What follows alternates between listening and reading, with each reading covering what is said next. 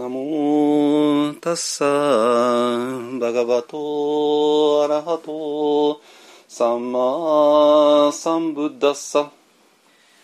ナモタッサバガバトアラハトサンマサンブッダッサ。ナモタッサバガバトアラハトサンマサンブッダッサナモタッサバガバトアラハトサンマサンブッダッサナモタッサバガバトアラハトサンマサンブッダッサナモタッサ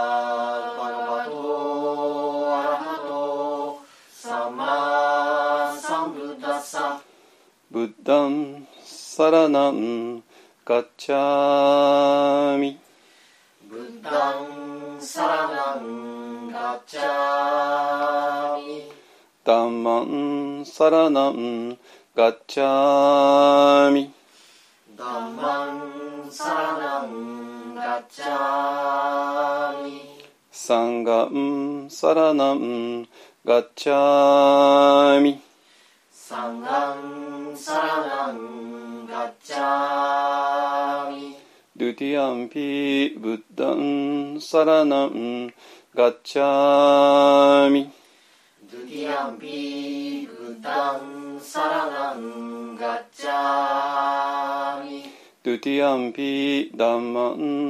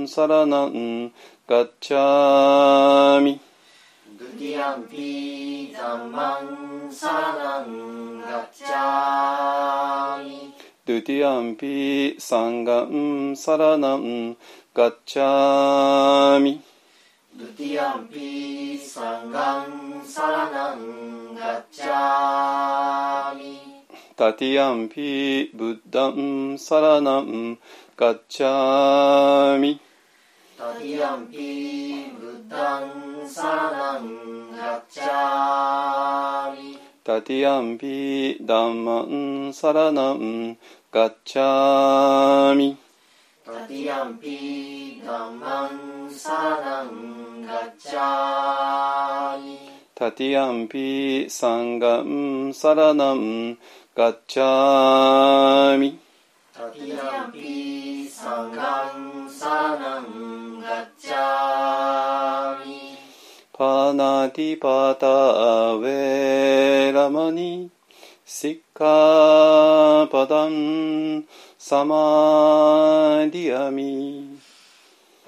ドゥティア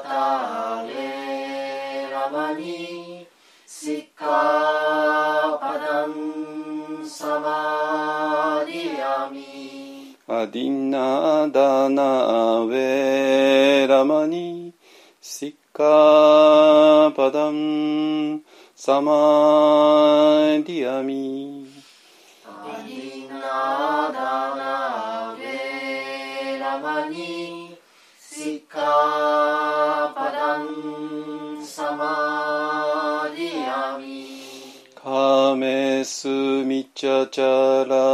ウェラマニシッカパダンサマディアミ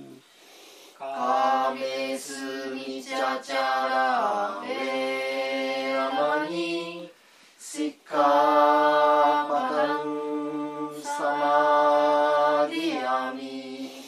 ムサワダウェラマニシッカパダンサマディアミ。ムサワダベラマニシッカ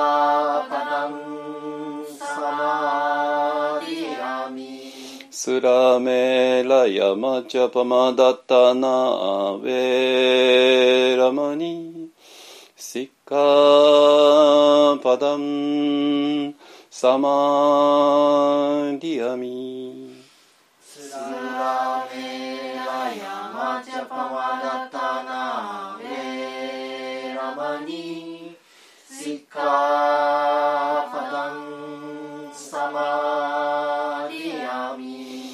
サードゥサードゥサードゥサドゥサドゥサ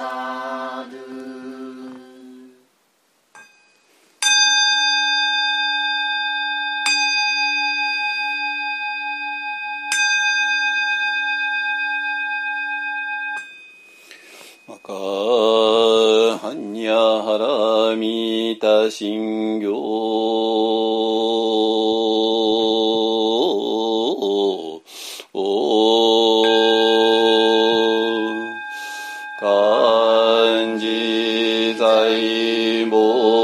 菩薩行人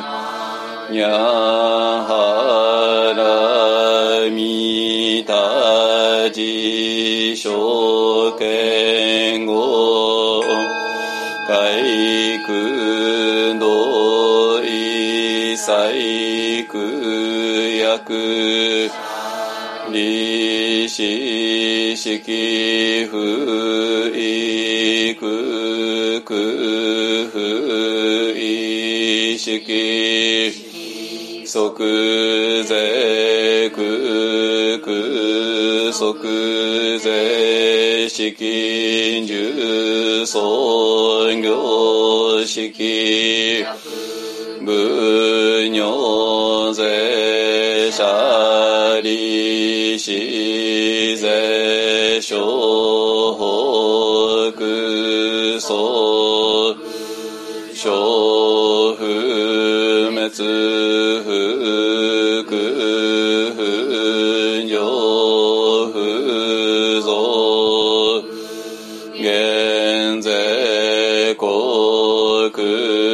中無式無重創業式下に微税死に無識証拠未速報。限界ないし無意識界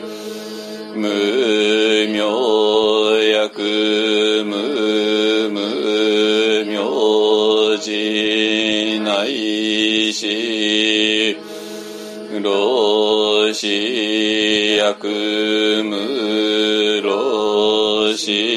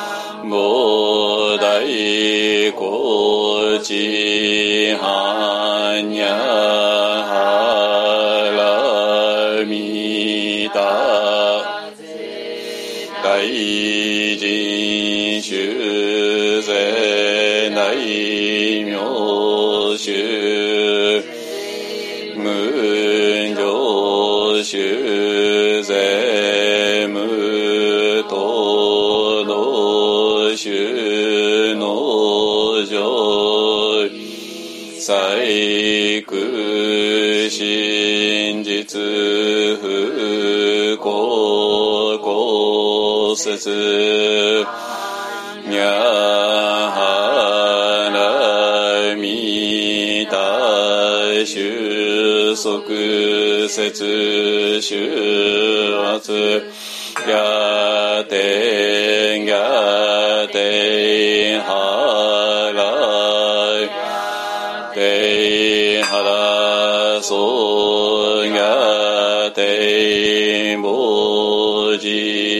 そわかよ願わくはこの苦毒をもってあまねく一切に及ぼし我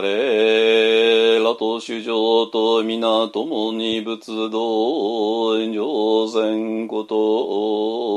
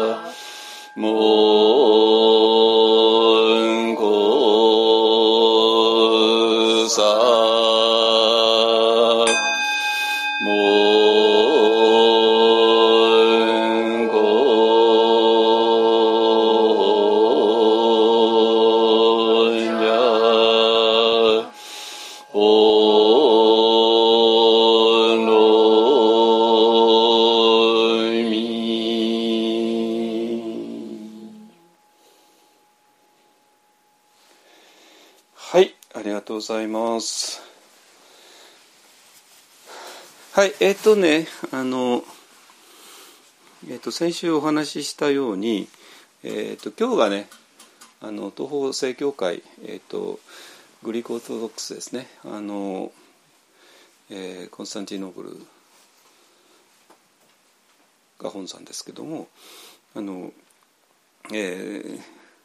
のカレンダーだと今日がねイースターになるんですよ。えー、とカトリックはねあの先週だったですけど 1, 週間ずれますね。あのえーなのでで、えー、とウクライナはもちろんねあの東方正教会の流れの中なので、えー、とウクライナの人にとっては今日があの、えー復活祭ですねイーイースターですね。でまああの私がフォローしているウクライナの人たち、えーいろいろとねあのイースターに交わるあのことあこういう卵を、えーデコレーションしたよとかねなんかあのいろいろ上がっていますねまあそれはそれでいいんだけどあのただ復活っていうのは、えーまあ、まあもちろんねそういうふうに、えー文化の中に、えー溶け込ん生活の中に溶け込んだ出るっていうのは僕は本当素晴らしいことだと思います。えーただね私は ちょっと私らはちょっと文化を、えー共有してないし、まあ、キリスト教とでもないわけだから、えー、と私らから見た復活ということについてね、えー、と今日はお話しできたらいいかなと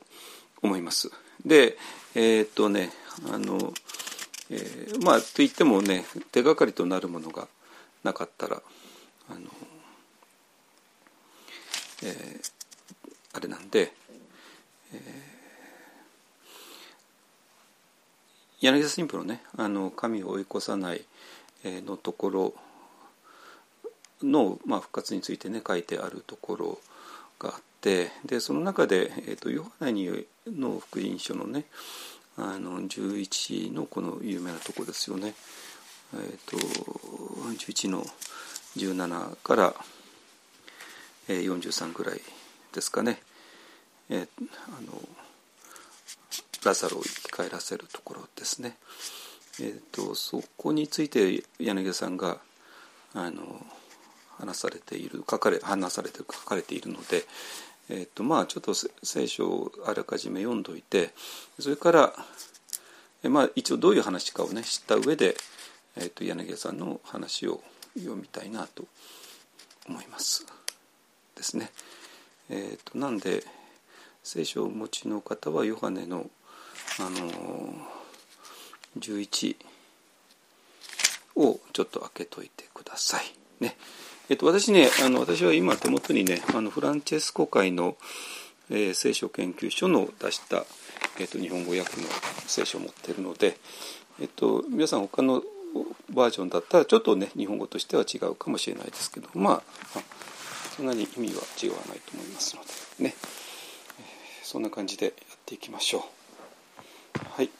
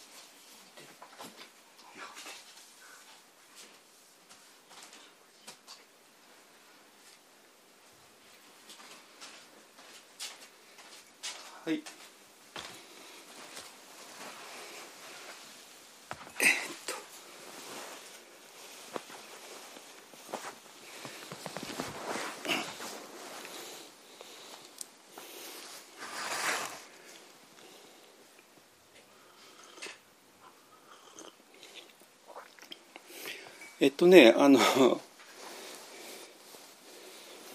えっと、私らは、なんていうかな、ここで、えっと、もうすでになんかも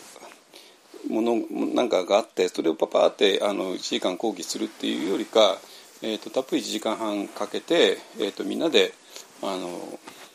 探求を深めていこうっていうね、えー、そういうスタイルをとっています。ね、あの例えばね今日話したことを、えーと、文章で書くとしたらもう一回私書き直さなきゃいけなくて、えーと、またゼロから書いて、えーと、多分それはあの読めば本当十何分かで読めちゃうようなものになるかと思います。ねえー、とただ、えー、とそういうもう出た結論が大事なんではなくて、えー、やってる間にいろいろなことを、えー、見えてくる、ね。まあ、そういう少しずつあの外堀を埋めながら天守閣に迫っていくっていうね。いうでなぜかというと天守閣だけが存在しているわけじゃなくてあのいろんなお堀があったり城下町があったりね。えそれがまあ我々のリアリティですから、えー、そういうことを一つ一つ丁寧に抑えながらあの革新部分にね触れていけたらなと思います。ね。えーはい。でえっ、ー、となんだっけ。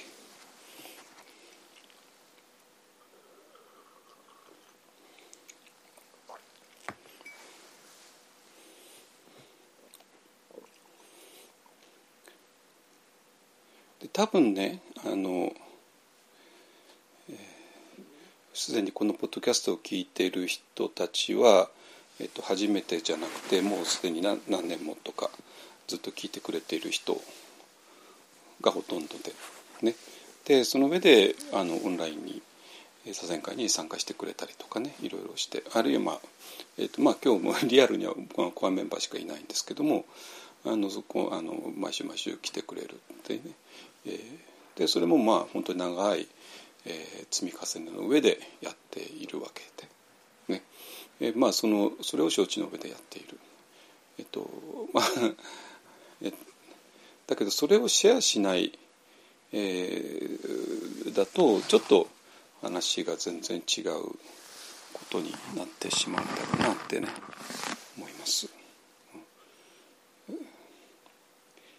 はいじゃあねえっ、ー、とねまずは、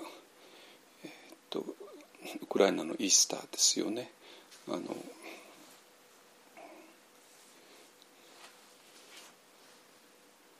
えっとねなんなんていうかな、まあ、これもずっと話してきたように、えっと、一方案というのはあの一つはもちろん、えっと、この仏教3.0を中心とする、えー、瞑想とか、ね、ダルマとか。を追求するっていうのはもちろんメインのことでやっているわけですね。だけど同時にあのこれはちょっと私個人のあの課題なんですけども、えっと、私にとってねやっぱ世間っていうのは非常に大事なんですよ。大事っていうのはなぜかっていうと私ミャンマーにいる時思いっきり世間から浮いちゃったんですよ。あのちょっとねミャンマーのもちろん本当森林総員なんて非常に特殊なあの場所にいてでそれでミャンマーの国の普通の人たちとのつながりっていうのはほとんどなくてでそういうところでまあ4年以上4年ぐらいかいてで、まあ、たただねあのミャンマーのお寺っていうのは、えーと、もっと社会から切り離されてはいるんだけれども同時に、えーと社会のど真ん中にも位置していてでそこにありとあらゆる老若男女がやってきてでそれも、えー、いや本当に なんてなんていうかな本当にあのミャンマー社会の中でいやなちょっと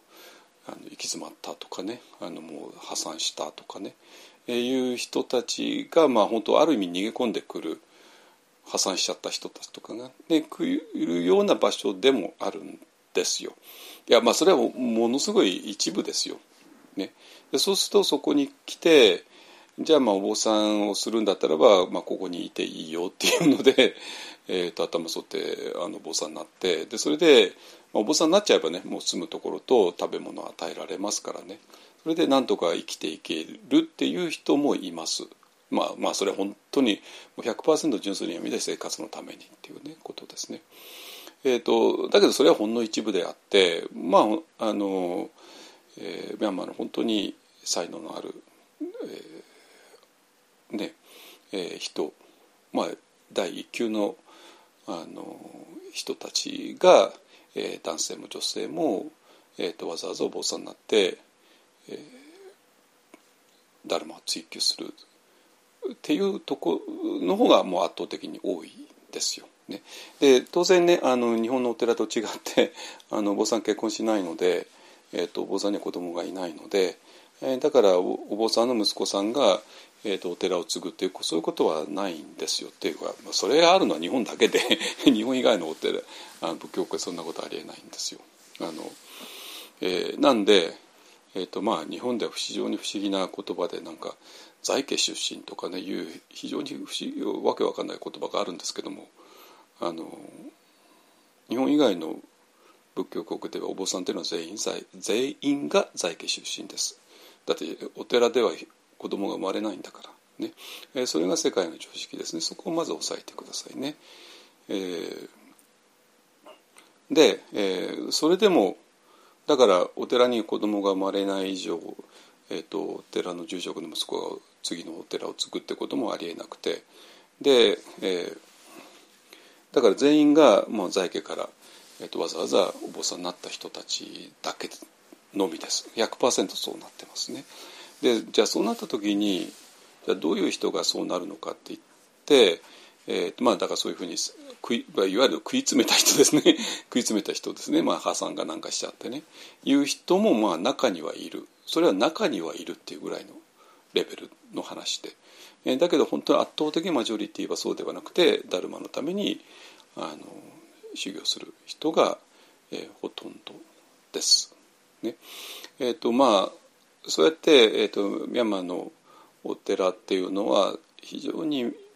ャンマーの社会の非常にいいなんていうかなあの人たちが集まってきているので、えーと、なんていうかもうなんか世の中の隅の方にある存在ではなくて本当ど真ん中にある存在、え、そういう本当輝くような才才能の人もね集まってくるし、えー、なんだけどもやっぱりおそごお寺だから ちょっと世間から離れていてね。でしかもあの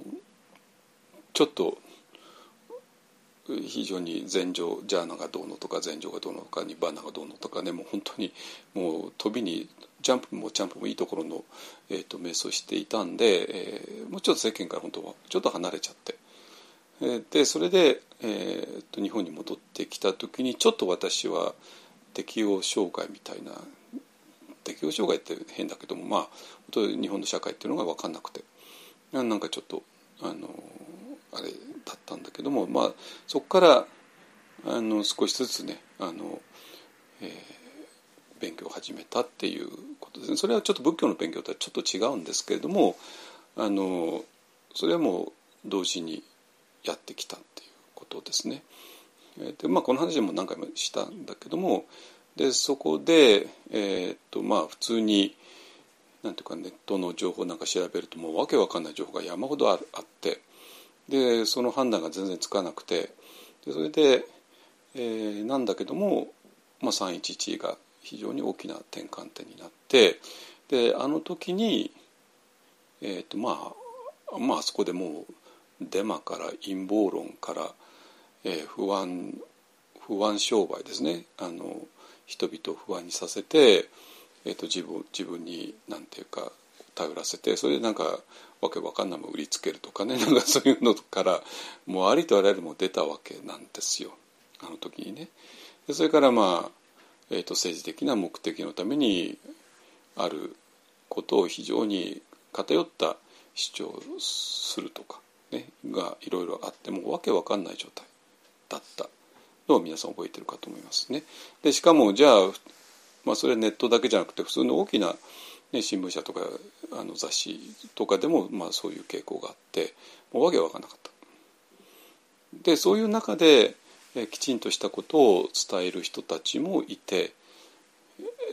でその人たちですらねじゃあその人たち本当に正しいのかどうかも分かんなかったですね。でもさすがに10年経つとやっぱり10年前に誰が正しいことを言って誰がの言ったことがデマだったのかもはっきりしているわけですよ。だからちょうど10年前にデマ言ってた人は自分がデマ言ってたことすらももう忘れちゃったか、えー、やんないでそれその時と全く違うことを言ってるわけなんですよね。だから10年前に正しいことを言ってた人っていうのはずっと10年間正しいことを言い続けてそして今でも言い続けて。ね、で10年前にあの、えーと、放射線の、えーのね、放射線量がどのくらい、えーと、東北特に福島各地にあるかっていうことを、えーと、毎日観測して毎日データ発表してた人は 今は今何されてるかというと今は本当コロナの、ね、感染者数を毎日毎日午後4時45分に発表してますね。で毎日毎日ありとあらゆる統計を出し出しながらですねだから正しいことをやってた人っていうのはそのまま続けて10年11年同じことやってる。だからデマ言ってたとか何か言ってたらもう。まあみんな消えちゃうわけですよ。だから10年単位で見れば誰が正しくて誰が消えちゃ誰がインチキだったから消えたかもはっきりするわけですね。これ本当すごいですよ、ね、でそそんなんで、えーと、私らも、えー、正しい情報に、えー、につながる、えー、流れをようやくつかめてでそれも10年間ああでもないこうでもないああでもないこうでもない散々すごい情報戦を我々戦い抜いたんですよ。ね、でそれであのまあそこさえあればあのその後新型コロナがあってウクライナがあっても大丈夫で、えーと、もうその今までの延長線上で、えー、正しい感染症の専門家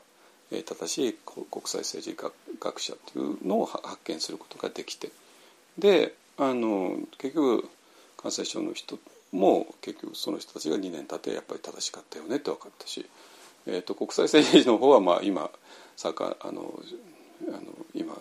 現在はあれなんでまだちょっと結論は出ないけれどもまあほぼこの流れでしょうねってことがまあ2か月経って分かってきているわけですね。あのもうえーと、あそうですね今日今日が24日だから本当2月24日からちょうど2か月ですね。なんで、えー、と2ヶ月経ってはっきりしてきたよねっていう、うん、こと、ね、それもやって、え、でそうしすることによってなんなんていうかな。あの私らがダルマを、えー、特に、えーとまあ、ミャンマーの時とかん、えーと、時のこと思ってるんだけど例えばパオでねやってることはまあ圧倒的に、まあ、正しかったと思うわけ。なんだけどそれとそのパオの外で、えーと、ミャンマーっていう国がに起こっていたこととはちょっとつながらなくて。でミャンマーで行われてきたことは正しいのかというちょっとそれそうとも言えなくて。ねまあ皆さんご存知のようにね、えー、それだとちょっと弱すぎるわけなんですよ。だけども、えーと、今だったらば、えーと、一方案でこういうダルマをこういうふうにやるよねで一方案の周り、えーと、いわゆる日本の世間ですね世間の中で、えー、いろんなことが起こるけども、えー、いろんなことが起こっている中でじゃあ何が正しいのか何が間違っているのかもきちんと我々が認識できなかったらこのダルマが非常に危ういですよ。ワクチンどうするの？に対して私はちゃんと言えなきゃいけない。ね、ウクライナとロシアどどうなってんの？これもちゃんと言えなきゃいけないと私は思うわけ。えーと、でこれに関してはね、えーと、メソの先生の間ではあの全然統一は取れていないですね。あのご存知のようにえっと、ワクチンを打つ打つべきか打たない方がいいかってことは、まあ、普通は言わないし、まあ、ほぼだんまりを決めるわけですね。あのワクチン打った方がいいよって言ったのは、まあ、はっきり言ったの誰山法と えー、ぐらいで、ね、だからまあそれはあのメソのメソセンターが言うべきことじゃないよねっていうそういうスタンス。まあそれはそれでいいでしょうし、ね、ウクライナに関しても、えー、ねあのどちらが正しいとか正しくないのかっていうことは別に瞑想をやってる人間には、えー、言う必要ないよねっていうそういうスタンスもまあありだと思います。けれどもけれどもちょっとやっぱり私ミャンマーのことを考えるとちょっとそれは言えないんですよ。つまりミャンマーのことっていうのはえーと、ミャンマーの社会の中でちょっとやっぱり賛成できないことが行われている。でそれを無視してじゃあ私らはメソだけやってればいいのかっていうね。そうではないでしょうっていうね。でミャンマーの時はもうメソしかできなくてミャンマーのあの社会で行われたことをそもそも私知らなかったし何も言えなかったけどねだけど日本はもう自分の祖国ですからねだからこれちょっと言えいや知らないとか言えないってことはちょっとやっぱり許されないと私は思っています。ねまあ、当然あのワクチンに関してもウクライナに関しても何も言わない人の方が多いですよ。あの瞑想をやってるのを教えてる人の中でもね。だけどやっぱり一方案としてははっきりそこは言う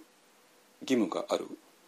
と私は思っています。ねえー、だから言わなきゃいけない以上やっぱワクチンに関してもちゃんと勉強しなきゃいけないしウクライナ情勢もちゃんと抑えておかなきゃいけないしっていうスタンスで来ています。で それであのはっきりとあのワクチンはブースターまで打った方がいいよってずっと言ってきたしでウクライナに関しては、まあえーね、今日はウクライナのイースターでえ、ウクライナの人がねあの奇跡に、え、触れられますようにっていう願いながらねあの今日もお昼からね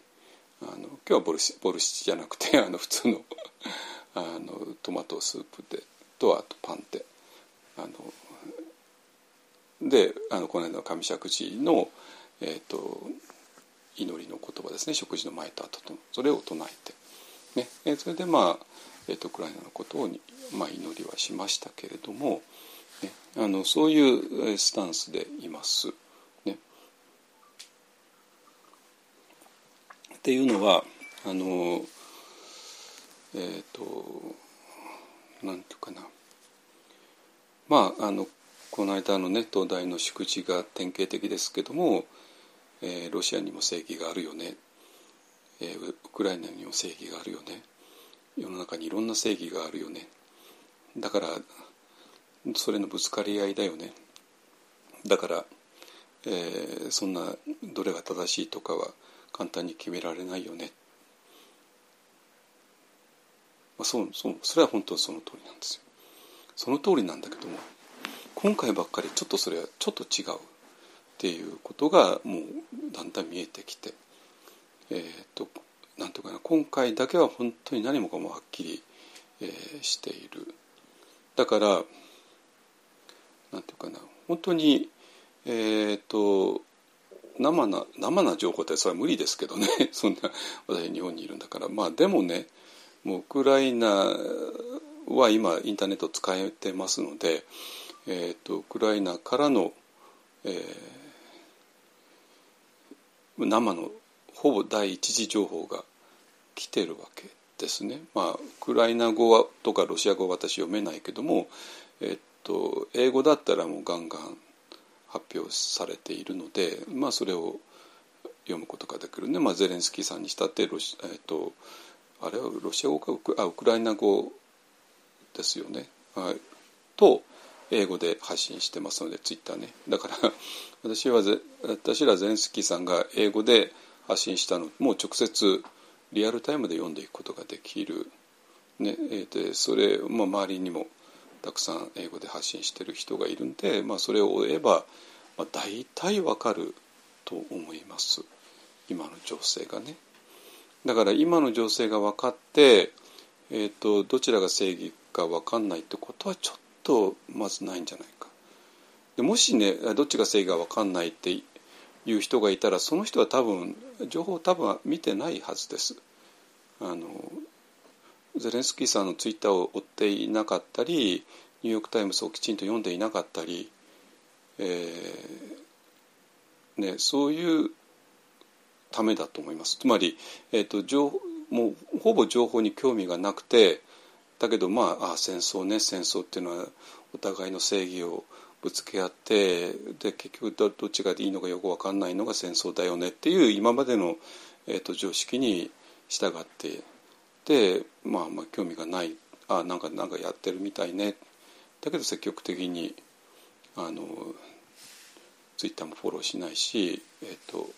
英語のいろんな情報に触れないっていうね、えー、だったらば、まあ、今までのどっちもどっちだよね。いろんな正義があるよね。だからどどどれどの正義が正しくてどの正義が間違ってるとは言えないよねっていう今までのあのに今までの通りにできたんだけど今もし、えっと、今回だけはそれは無理だと思います。もしきちんとあの情報に当たっているんだったら。ね、あの。で、えー、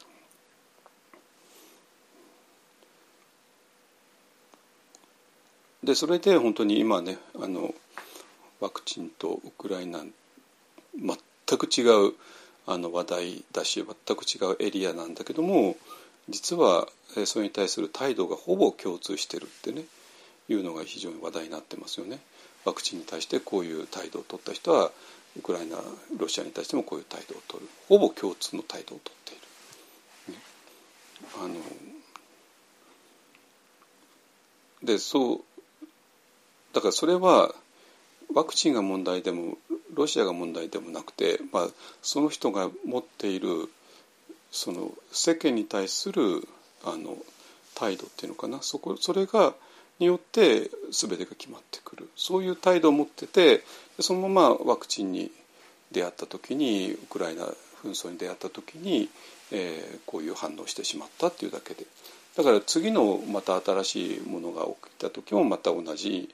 に反応するだろうっていうことですね。はい、で,、えー、でで特にねそれを、えー、こういう、瞑想とか何か、えー、まあ私のこのポッドキャストを聞いてる人はもう全員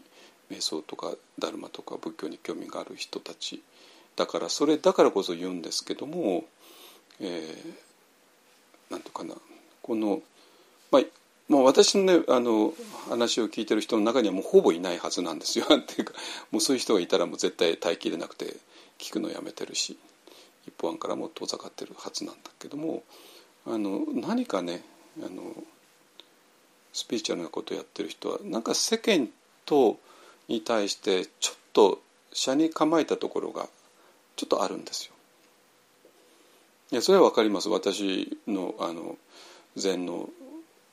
禅の道場なんかにちょっとそういう雰囲気があってあの、まあ、いわゆる世間のど真ん中をあの歩いてる人に対してなんか車に構えちゃうっていうね。でそれで世間で普通に言われてることにわざと逆張りをするっていうね。いう傾向があって。でそれプラスあのいろんなことがあってね。でそれがまあ自然免疫とかなんかそういうところにちょっと無残にも現れちゃったんですけれども、えー、と一般は全くそういうことを拒否していて、えー、まあ私らが聖なるものを求めるのは、えー、と第四図の中ではなくて第五図っていうねところなので、えー、と第四図はもう完全に科学者コミュニティにお任せする。それに素直に従うっていうねそういうスタンスを、えー、取っています。ね、だから私らがそんなメッセンジャー RNA ワクチンの細かいところまでねあの分かるわけがないけれどもじゃあ科学者コミュニティのメジャーな、えーとえー、と考えはどうなのっていうのでああこうなってるのね、えーと、説明を聞いてあ非常に、まあ、そういう先生たちが非常に分かりやすく、ね、説明してくださっているので、まあ、それをまあただ素直に受け取っているっていうだけですね。であの国際情勢に関しても、まあ、国際政治学者の人たちが、えーと、今非常に解説されてますので、まあ、それを聞けばああそういうことなのねってねあの分かって、まあ、それに従うっていうことですね。だからまあそれはあの、えーまあ、多くの人がえー、と信じてることをそのまま素直に信じてる。素直に素直に受け取ることです。えーと、そこで変な逆張りはしないし変な突っ張りもしないし、ね、で私らが本当にあの命かけてやろうとしている独自なことは、えーとこのまあ、今日今日もお話ししますけどもこの、えーと復活のことですね。第五図のこと。ですね。でこれに関しては、えここはもう全く世間とは違います。えーと、世間とは違うわけね。だから、えー、マインドフルネスっていうものに関しても、えーと、今までの自分の延長上に今までの好き嫌いばかりしていた私が、えーと、好き嫌いをを抑えながら観察していこう今まで主観的にいろいろやってたのがもうちょっと客観的にやっていこう、えーと、そういうものとしてマインドフルネスは捉えてはいないんですよ私らはね。そうではなくて、えーと、今までの自分ではない全く違うものがマインドフルネスの主体であるっていう,、ね、のが私らの、えーと根本的な主張であって。ってでそうするとじゃあ今までの自分とそうではない何かっていうもの、ね、その2つを立てている。でこの2つを立てるってことはこれは完全に世間では立てないんですよ。だからここでももう世間とは全く違う道を通っているわけなのね。ねでそこではもうガチに、えーとまえーと、と日本マインドフルネス学会さんともちょっと違うテラバダ仏教ともちょっと違う、えー、そういうスタンスをとっている。ね、だけどもワクチンに関しては、えーと、科学者コミュニティに従います。ウクライナ情勢に関しては国際政治学者の人たちに従います。ねえーと、そこがちょっと違うと思います。普通のスピリチュアルだとワクチンに関してもねなんかちょっと、うん、なんか打つ気になれないとかね。あのそんな3回も打ったってでも感染する人いるじゃないとか、まあ、そういういろんなことを言う。えーとね、ウクライナに関しても、まあねえっと、ウクライナもロシアも両方ともなんか正義があって、えー、そんなどちらも決められないんじゃないの、ね、そんな決めつけるのはよくないんじゃないの？とかね。あの言う。だけどマインドフルネスに関してマインドフルネス体はもう一つあるとは絶対言わないですね。だからまあ、えーと、一方案と普通のスピの違いっていうのは、えーと、ワクチンに関しては一方案は完全に科学者コミュニティに従うウクライナに関しては国際政治学者の人たちに従うだけどマインドフルネスに関しては全く違う主体を立てる。えー、で普通のスピの人たちはマインドフルネスに関してはやっぱり今までの自分の延長上に今までの自分をちょっと変えたところにマインドフルネスを立てる。で国際政治に関してはロシアにもちょっと言い分があるんじゃないの？っていうワクチンに関してはちょっとワクチンもちょっと疑わしいよね？って言ってちょっと曖昧な態度を取るっていうね。まあそのぐらい違うわけなんですよ。ね、で私らが第4図をそうやって割り切れちゃうのはそこでは全然勝負してないからなんですよ。ね、自然免疫とか言ってなんかえそういうものをなんか大事にしようという気もさらさらないわけね。ねでもこのマインドフネスの主体に関してはもう世間と真正面から、まあ、衝突はしないけども全く違う。まあ、そこはいいですね。でそれで、えーと、この全く違うことをなぜ、えー、そうするのかっていうとやっぱ復活の問題があるからですね。つまり宗教っていうのが単なる道徳的なねあの、まあ、人間関係を良くしましょうね怒りを抑えて人には親切にしてでそうしてればあの世の中全てうまくいくよっていうレベルも誰も反対しないような あのレベルですね。えー、だったらばわざわざ、えーと、もう一つの主体なんても立てる必要ないわけですよ。今までの主体が、えー、好き嫌いばっかりでで好き嫌いばっかりのために、えー、散々あの苦労して、ね、内村氏の第四図じゃないけれども、えー、いいものを追いかけて悪いものか逃げるっていうような生き方をしていると、えー、当然苦しくなるしそしてそこはいつでも争いの場所だからあのだからなんとかそれを抑えるために好き嫌いを抑えようよね、えー、そして人とは仲良くしようよねっていうね、えー、そういうレベルでやるんだったらそれはそれでいいけれどもえそういう人には親切とかね人間関係を良くするとか怒りを抑えるとかねあのそれだったらもう世間の人でもあそあの自分はできないけどそれ素晴らしいことだよねって言ってくれる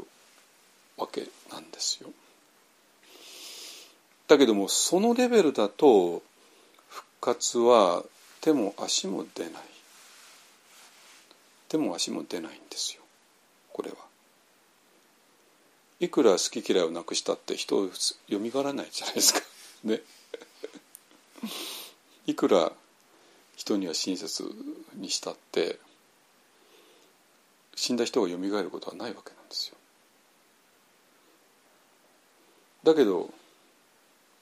まあ、キリスト教が典型的だけども死んだ人がよみがえるんですよ。いや要するに死んだ人がよみがえるっていうようなことを書いてあるわけね。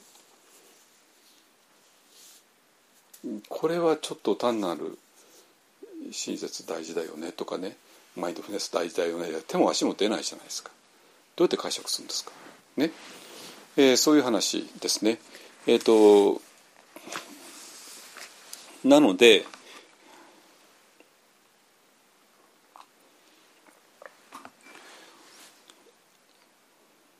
ねだからそのまあ普通の道徳の延長上だったりあるいはあの自分をね、えー、高めるような、ね、あの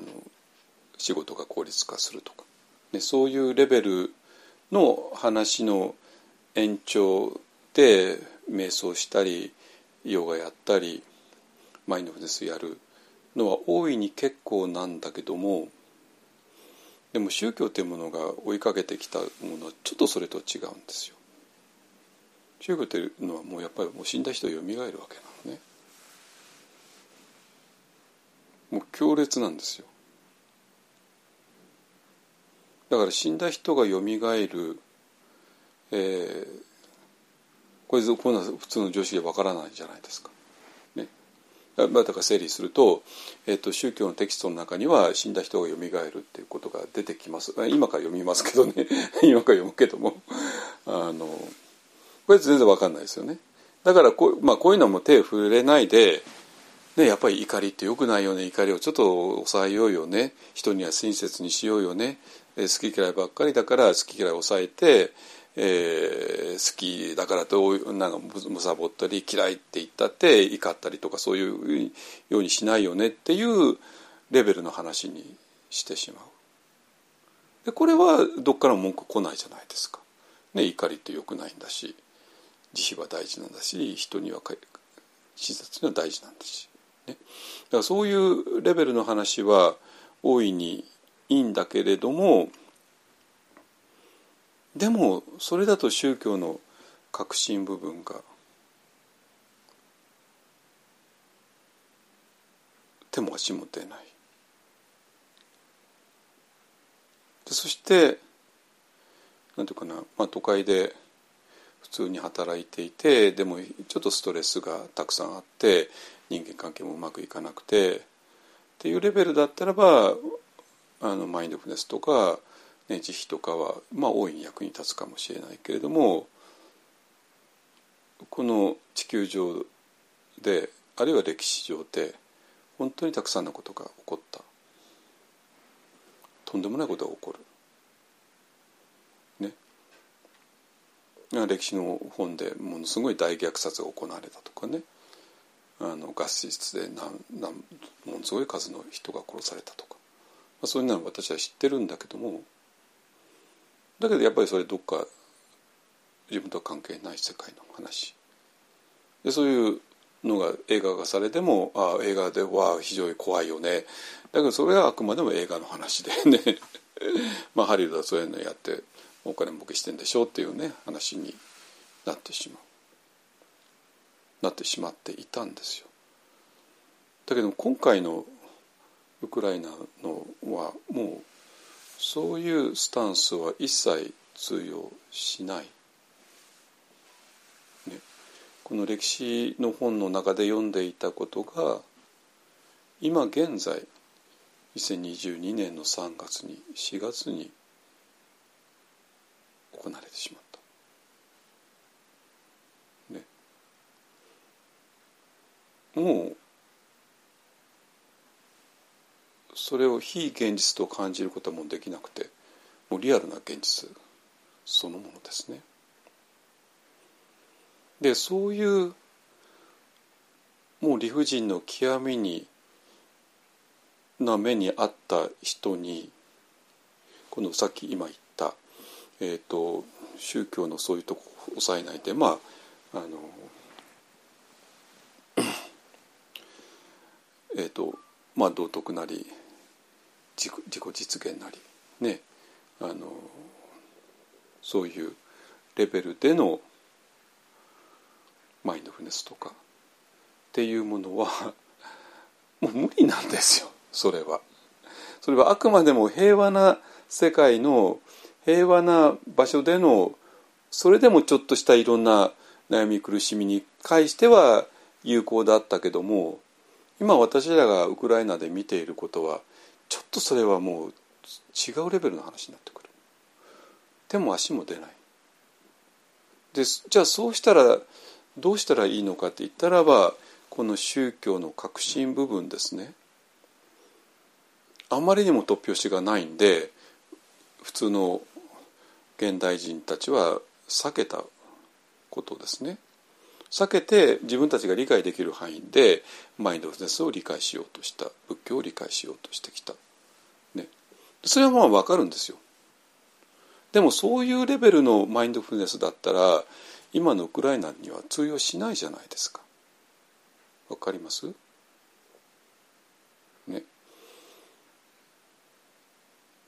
で今日は私らは、えーと、ウクライナのイースターに対して責任取らなきゃいけないんですよね。なんでいきなりハードル上げちゃったんだけども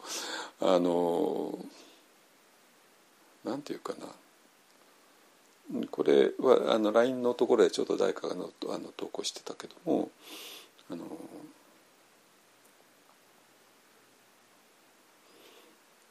このまあもう人生で最悪なことが起こる。最悪のこといくらでも起こってくるわけですよ。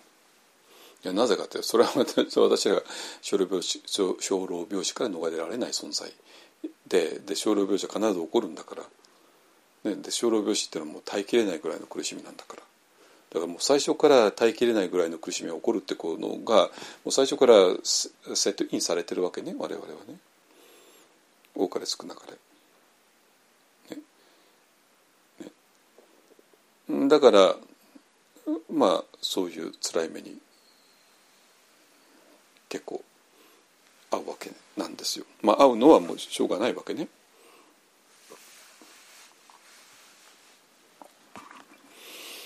えー、でそれそのものをえーと、宗教っていうものは扱う生老病死そのもの。ね、で生老病死そのものを扱わないんだったらばそれは単なる、えーと、道徳であったり単なるいい話であったり単なるまあ本当にそれこそ仕事効率化のためのっていうねあの自己研鑽とかねなんかのための話であって全然違いますね。だけども私らはそうではなくてこの、えー、まさに生老病死の苦しみそのものの中に入っていってそしてそれはもう絶望的に苦しいんだけれどもその絶望的に苦しいものを突破した時にそこにはもうとてつもないなんていうかな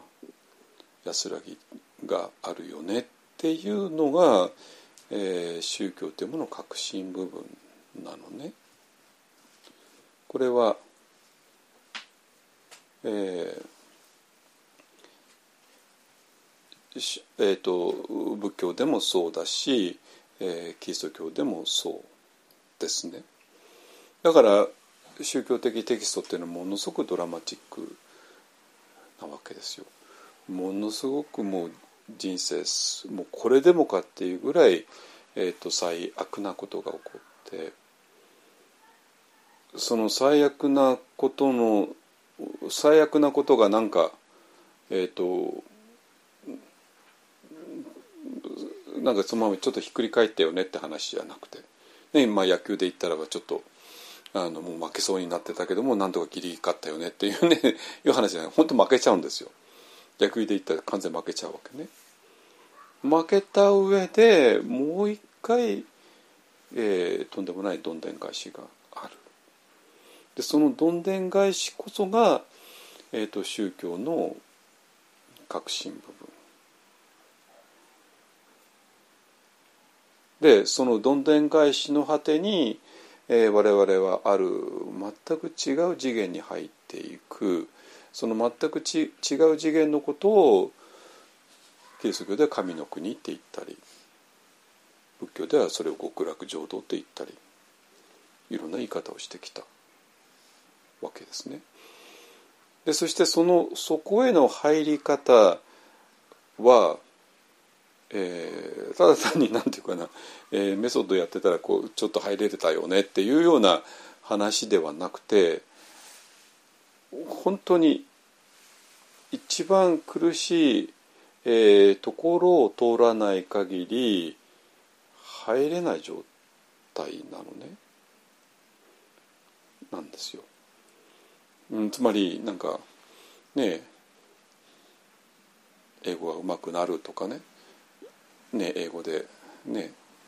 TOEIC 何点以上取るとかねそれだったらば少しずつやっていけばやっていった果てにようやくたどり着いたよねっていうじゃないですか。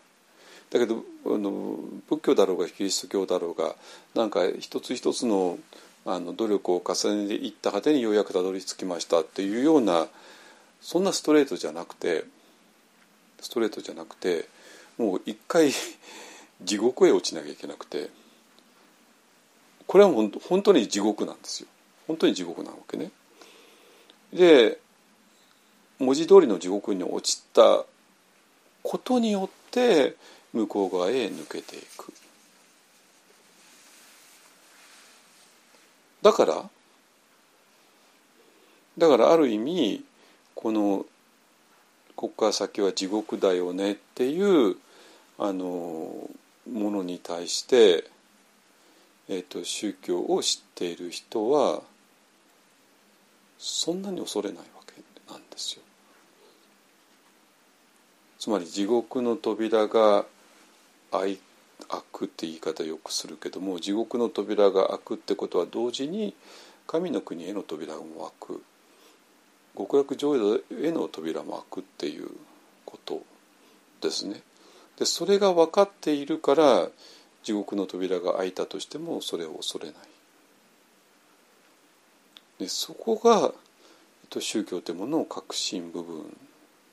なんですよ。でこれは、えーと、普通のマインドフルネス入門講座とかねいや別にリエさんのは違うからいいのよ。あのレベルのとはちょっと違うわけ。でもこれが本当に分かればねマインドフルネスで苦しんでる人だってその苦しみの果てにその地獄の扉が開いて 同時に神の国の扉も開く。ね、そういう構造になっている、ね、だからあそこ 地獄の扉と神の国の扉っていうのは多分二重構造になってるんだと思う。でそれを知ってる人は何の躊躇もなく地獄の扉を開く。開ける。それなぜかって言ったら地獄の扉を開くことによってそれは神の国の扉を開けることになるから。でそのそれを分かんない人は、地獄の扉をただ恐れる。恐れて逃げる。だから当然地獄の扉が神の国への扉だから神の国への扉も開かない。だから当然神の国へも入っていけないっていうね、え、いうこと。なんだと思います？わかる？わかんの？わかんの？はい。えっ、ー、とねだから今本当に地獄の中へ真っ逆さまに落ちている人いくらでも私は写真でも動画でも見ることができます。ね。あの日本のねあの日本語の報道よりかやっぱりもう直にウクライナの人とかなんかのまあ、をフォローしちゃった方がもうガンガン来ますねそういう写真とかはね。あのウクライナのウクライナのジャーナリストで、えーと、英語で発信してる人たちがいて、えーと、そういう人たちだとリアルな画像もアップしてるのででまああんまりね人が殺された写真とかあんまり見ない方がいいと思いますけども。でもあの息子さんを亡くしちゃったおばあちゃん。とかね。の写真たくさん載ってますね。まあ、この間も、えーと、私もどっかであの紹介したけどもある、まあ、年配の女性また多分いつもは息子さんが車に乗せて行ったんだと思いますけどね。でまあその息子さんがまあ、どんな殺された方したか分かんないですが、まあ、ブチャだから、まあ、とんでもない殺され方したんだと思いますけどもあの、ね、ブチャブチャっていうのは今はものすごいわ悪い悪いっていうかもう辛いイメージだけども、まあ、キーウっていうねあの首都のからすると結構豊かな郊外の町みたいだったんですね。あのねえっとでまあそこで息子さんが亡くなったってことを知ったその年配の女性が、えーとまあ、車がないからもう毎日あのヒッチハイクでそこへ通ってあの、まあ、すぐにはもちろん見つからなくてねあそこはものすごい数の人が亡くなっているんででも遺体もあの、まあ、ブチャは亡くなった遺体がそのままにほったらかしにされたからある意味発見しやすいでしょうけどマリウポリなんて考えたくもないですよね。もうとっくの昔に集団でね埋葬されたりして埋葬されちゃうともう誰が何だか分かんなくなってもう多分ね私の息子がいないって言ったってもうまず見つからない可能性の方が高いと思いますけども、まあ、ブチャだったらまだあの見つかったね見つかって本当よかったと思いますけども、えー、その年配の女性が、まま何回も通ってようやく、えー、そういう人に、えー、そういう、まあ、息子さんの遺体を見つけてでそれを埋葬して今は仮の埋葬ですけどね。でも泣き崩れている写真。ね。まあそれは本当、えー、数知れないね、えー、うちの一人たった一人の苦しみですよね。それがもう何万である。でそれをそこにはそれぞれのあのドラマがあってでその残された人がその殺された人をどれほど愛していたか。でどれほど大事な存在だったか。そしてそのそれを失ったことのもう絶望と悲しみってねがもうもう分かるわけですよ。まあ、どんな息子さんだったか分かんないしどういう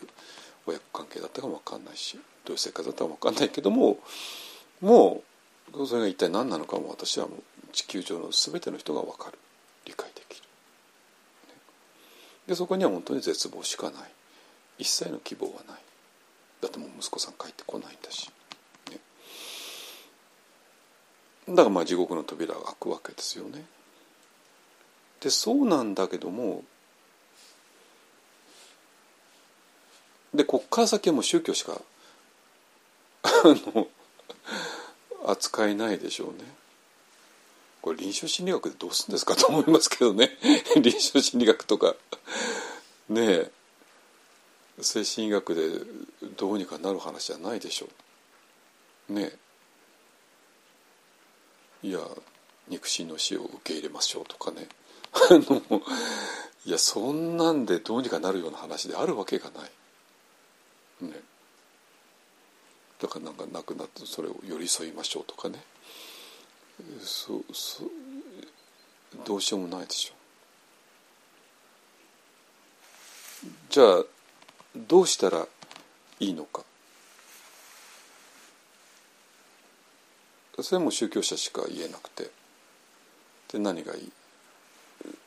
宗教者だったら何が言えるかって言ったら当然息子さんは死んでないよってしか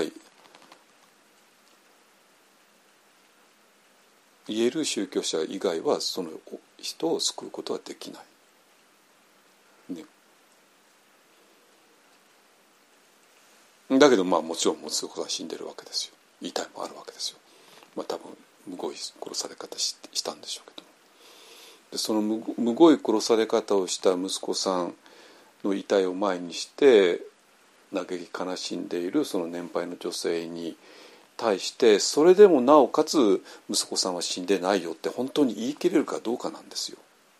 わかりますかね？言ってること。でこれ言い切れなかったら宗教やる必要ないんですよ。宗教なんて必要ないじゃないですかそんなものはね 必要ないんですよそんなものは。だからいや私があの今までずっとなんかとんでもない あの宗教者としてはとんでもない道を歩いてきたんだけども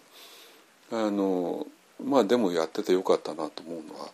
私はその人に言い切れるんですよ息子さん死んでないよってね100%の自信を持ってこのむごたらしく殺された息子さんの遺体の前で嘆き悲しんでいる年配の女性に対してですよ。ね。それなぜ言い切れるか っていうのは あの今からちょっとお話ししますね。はい。えー、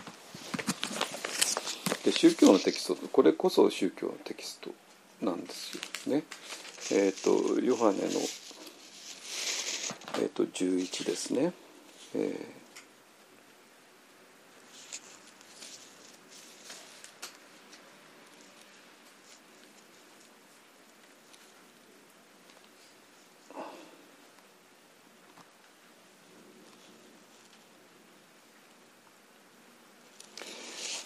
まあ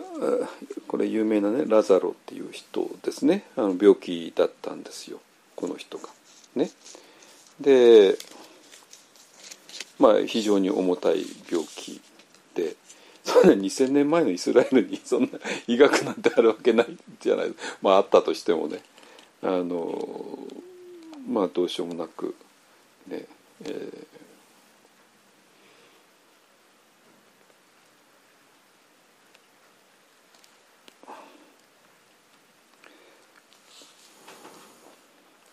でまあまあ亡くなってしまったわけねこの人がね。でイエス様は私たちの親しい友ラザロが眠ってしまった。しかし私は彼を眠りから覚ましに行く。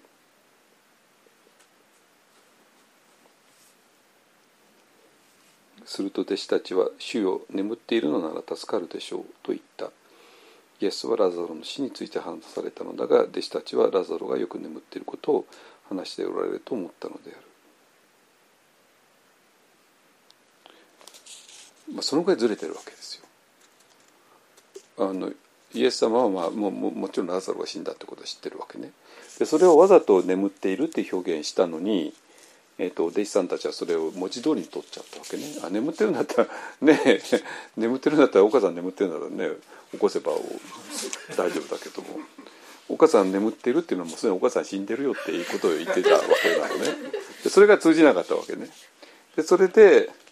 あの冷ましに行くっていうね。っていうことなんですよ。ねえー、大丈夫大丈夫今から復活するから。すごいよ復活。はい。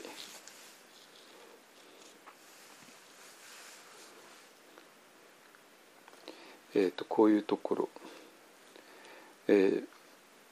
まあそうやってみんな嘆き悲しんでいる時にねマルタがイエスに言った「えー、主よもしあなたがここにいてくださったなら私の兄弟ラザロですねは死ななかったでしょう」しかしあなたが神にお願いすることは何でも神が叶えてくださると今でも私は知っております。でイエスはお世になった。あなたの兄弟は復活する。マルタは言った。終わりの日の復活の時に復活することは存じております。イエスはお世になった。ね、ここもちょっとこれ聞いてくださいね。私はこれイエスの言葉ですよ。私は復活であり命である。私を信じる者はたとえ死んでも生きる。生きていて私を信じる者は永遠に死ぬことはない。このことをあなたは信じるかでマルタ答えた。はい、主よ。あなたがこの世に来られてるはずの神の子メシエであると私は信じております。マルタはこう言ってから立ち会って姉妹のマリアを呼んでそっと言った。先生がお見えになりました。あなたをお呼びです。マリアはこれを聞くとすぐに立ち上がりイエスのところに行った。イエスはまだ村に入らず、マルタが出迎えたところにおられた。一緒に家にいてマリアを慰めていたユダヤ人たちはマリアが急に立ち上がって出ていくのを見て墓に泣きに行くのだろうと思い彼女についていった。マリアはイエスのおられるところに来るとイエスを見るなり足元にひれ伏し「主よもしここにいてくださったなら私の兄弟は死ななかったでしょうに」と言った。イエスは彼女が泣き一緒に来たユダヤ人たちも泣いているのを見て心に怒りを覚え張り裂ける思いでラザロをどこに置いたかとお尋ねになった。彼らは「主よ来てごご覧になってください」と言った。イエスは涙を流された。ユダヤ人たちは「ああなんとラザロを愛しておられたことだろうか」と言った。しかし中には目の見えない人の目を開けたこの人もラザロを死なせないようにはできなかったのかという者もいた。だからもうお互いにこれちょっとずれまくってるわけなんですよ。ね、まあちょっとこれは今日の主題じゃないからもう言ってますね。えー、でここ今が読むところがねあのなんていうかな普通のいわゆるの、まあ、道徳の延長上のマインドフルネスとかなんか だとも手も足も出ないところなんだしいやこんなことありえないでしょうって言ってまあまあちょっと蓋をしてしまう。だけどそうすると今ウクライナで、えー、もう絶望の淵にいる、えー、人たちを、えー、救うことはできない。でまあ私らは今ウクライナのイースターについてちょっと話してるのでね。イエスはまた心に怒りを覚え憤りを覚え墓においでになった墓は洞穴で石で塞がれていたイエスが石を取り除けなさいと仰せになると死んだ人の姉妹マルタは言った。主よもう臭くなっています。4日目ですから、ね、もう分かりますね。もう亡くなった人をそういう洞穴みたいなとこにただ放り入れただけですね。だから当然4日もしたらあの、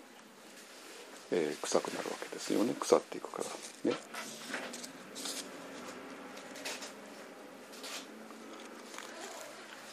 イエスは仰せになった。信じるなら神の栄光を見るとあなたは言ったではないか。そこで人々は石を取り除けた。イエスは天を仰いで仰せになった。父よ私の願いを聞いてくださったことを感謝します。あなたがいつも私の願いを聞いてくださることを私は知っておりました。しかし私は周りにいる人たちのためにこう申したのです。あなたが、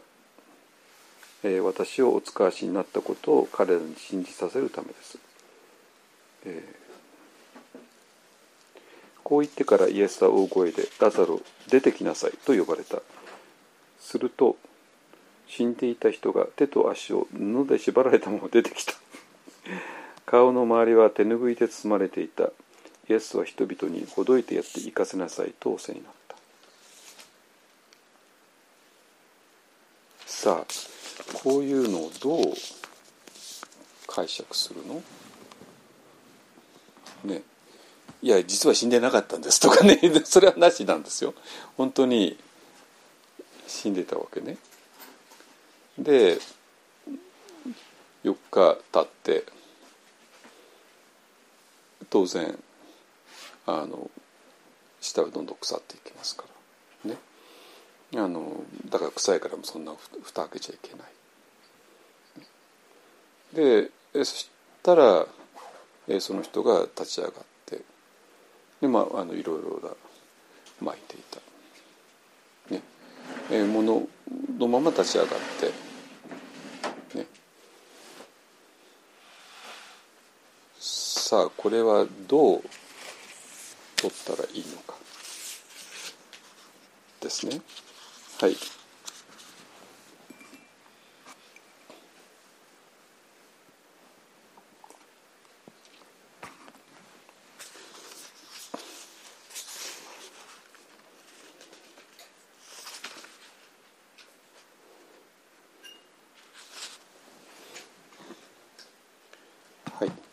えっと、まだたっぷり時間あるからいきましょう。はい、でそれに対して、えー、まあ、分かりますね今言ってることね。つまり、えっ、ー、と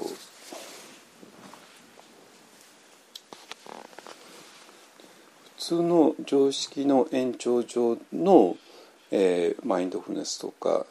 えーっていうものが一応有効なあの世界もある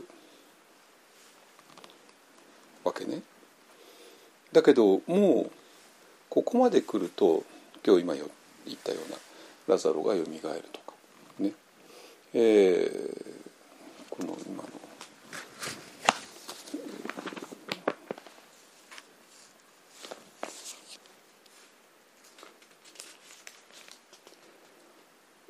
の私は復活であり命である私を信じる者はたとえ死んでも生きる生きていて私を信じる者は皆永遠に死ぬことはないこのことをあなたは信じるか。普通信じられないですよね。だって永遠に死ぬことはないって言ったってそれで永遠に生きた人なんか見たことないし。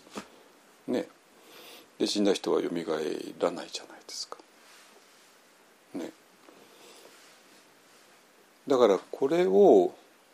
どういうふうに理解できるか普通の今までの常識では理解できない、ね、死んだ人はよみがえらないし我々がたとえ信じますって言ったって永遠に生きることは無理ですよね。だけどもこの、えー、聖書にしたってまあ仏典だと同じですよ全くね。あの死ぬってことがないっていうことをあらゆる箇所で、えー、主張しているわけですね。でそれを普通はもう信じきれないくなっちゃったから宗教というのはどんどんどんどん力を失う。それで信じきれる範囲の中で、えー、やろうとしてきた。ね、私は好き嫌いが多いから、えー、あれなんでだから好き嫌いを少なくすればあの生きるのが楽になるし職場でもうまくいくし仕事も効率化するしっていうレベルでやろうとした。でまあそれはそれでいいんだけどもだけどそれだったらもう宗教の核心部分ではなくなっちゃうわけですよ。ね、だから宗教の核心部分ではないところでやろうとするとまあうまくはいくんだけれどもでもそれはなんかちょっと道徳の延長だよねってなってる。で宗教の核心部分でやったらこれとんでもなくあの死んだ人も蘇って生きてる人は永遠に生きられるこれとんでもないすごい話なんだけどもでもちょっとそれは無理だよねって話になって、えー、これはもうちょっとそれはもう宗教でしょうって言ってねあの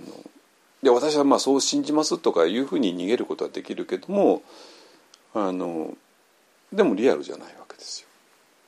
だからこういうことをどうやって、えーと、リアルに本当に理解することができるのか、ね、そういう話ですね。でそうなるとあの今私一本案や柳田新聞たちがやされていることそれがまあ普通のマインドフルネスの理解とかビパスの理解とはちょっと違うんだけれどもいよいよ我々が本領を発揮できるっていうことですねこのレベルにおいて。はい。で、えーと、これについてね柳田さんが、えーと、この「神を追い越さない」の234ページぐらいから書かれています。ねえーと、非常に重要なことなんでちょっと一回読んでみますね。これまたあの上げておきますけども。えー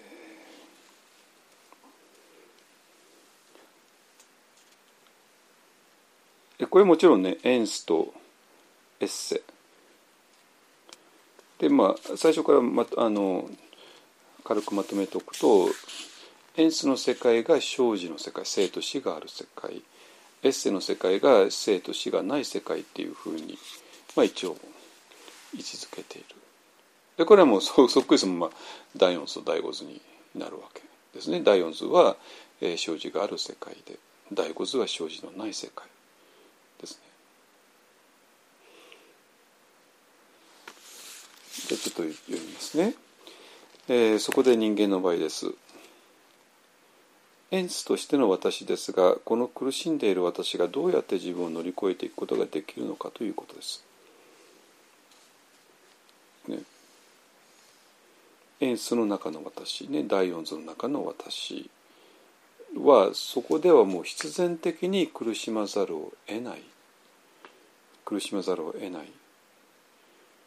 でそういう自分が、えーどうやったら苦しみを乗り越えることができるのか。でそのいい例としてイエス様っていう人がいらっしゃる。じゃあイエスの中に何を見るのかっていうことですね。でその時にイエスを見てイエスに自己の本来性を見出すという方向でイエスを救い主として信じていくというところに乗り越える道があります。これかなりあのさらっと言ってるようでとんでもないこと言ってるわけね。つまりイエスに自己の本来性を見出す、ね、だから私が私はもうどうしようもない人間でイエス様という素晴らしい人がいてでイエス様たお助けくださいではないんですよ。ね、この私の中の、まあ、この本来性というのはもう最初から答え言っちゃうとエッセですね。我々としては第五図ですね。第四図の中の私としか見えなかったエンスとしての私しか見えなかったでそれがイエスっていう人に出会ってねだって今さっきヨハネのとこ読んだってもう答え言っちゃってるじゃないですか。ね私の言葉を信じる人は死んだ人は蘇って生きてる人だったらば永遠に死ぬことはない。どういうこと？簡単でしょ？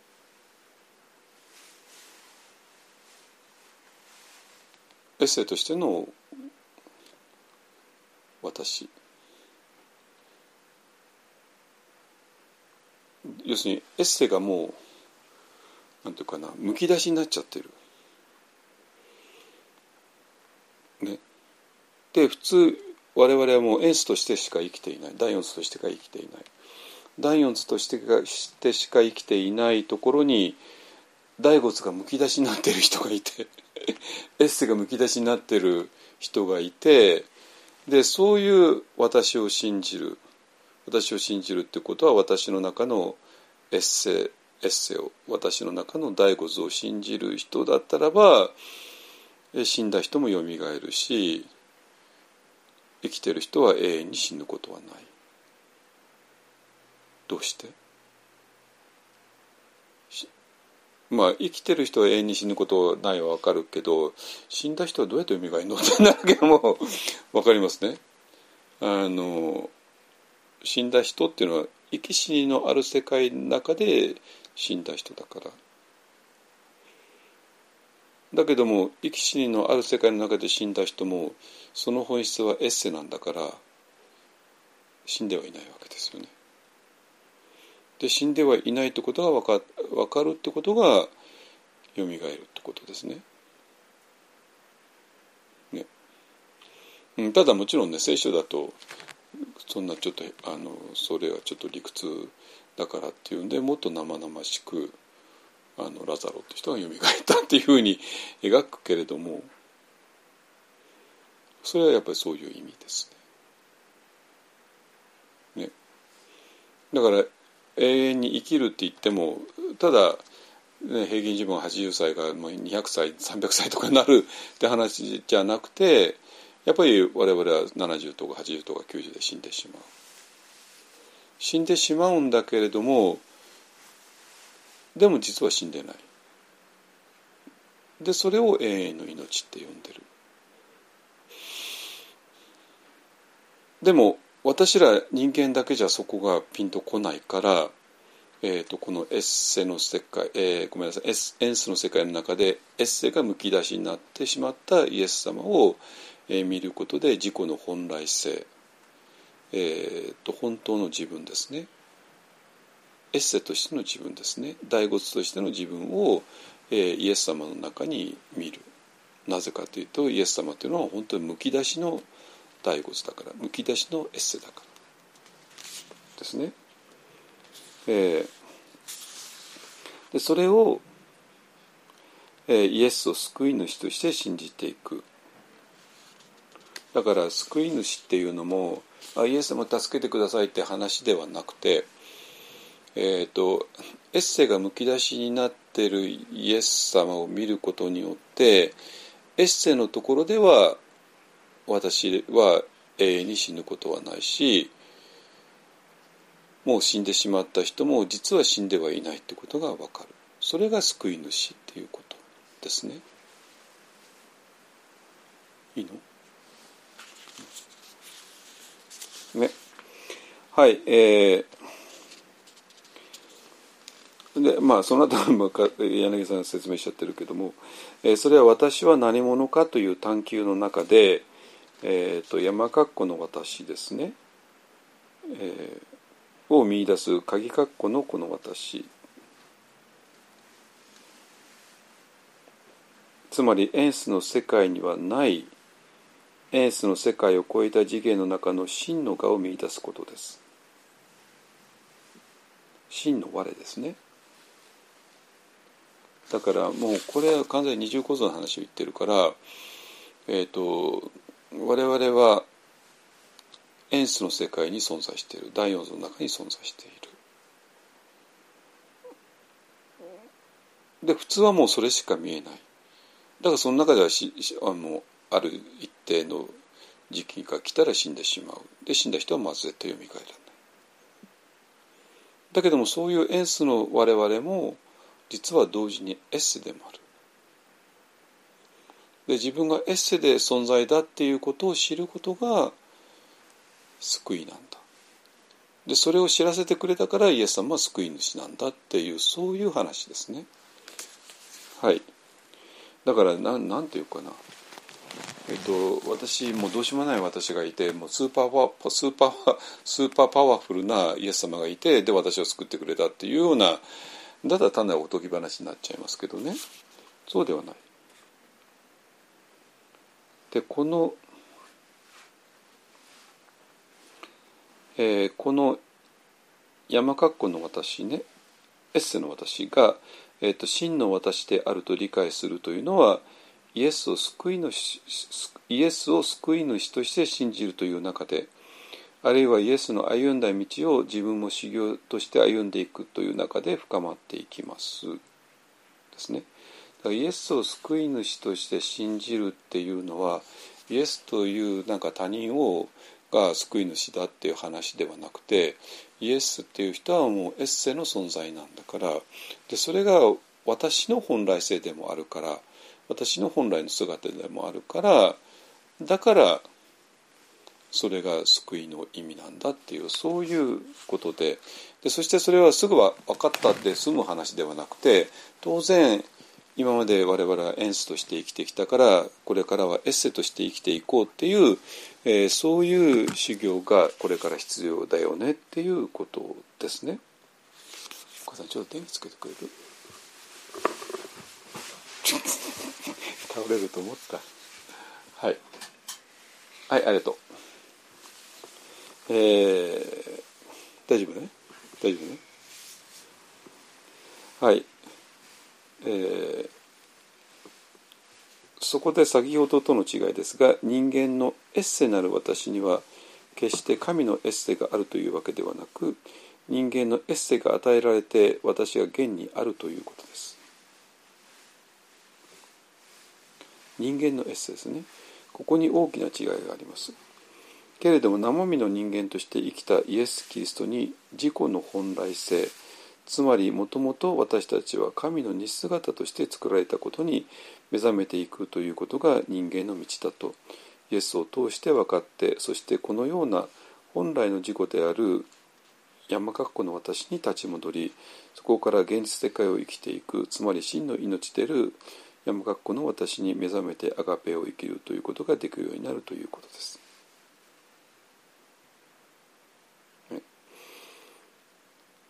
えー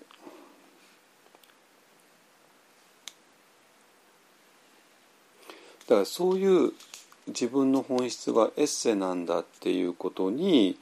えー目覚めていくことが人間としての生きる道なんだ。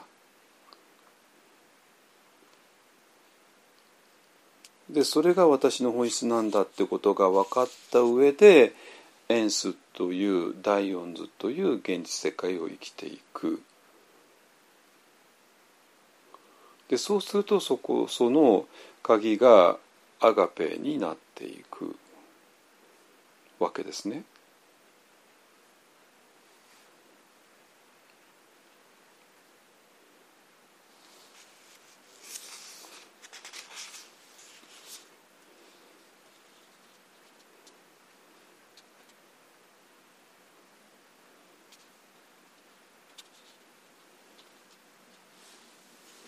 えそこで最終的にイエス・キリストの死を通してキリスト教の場合はどのように生きるのかということが問われていて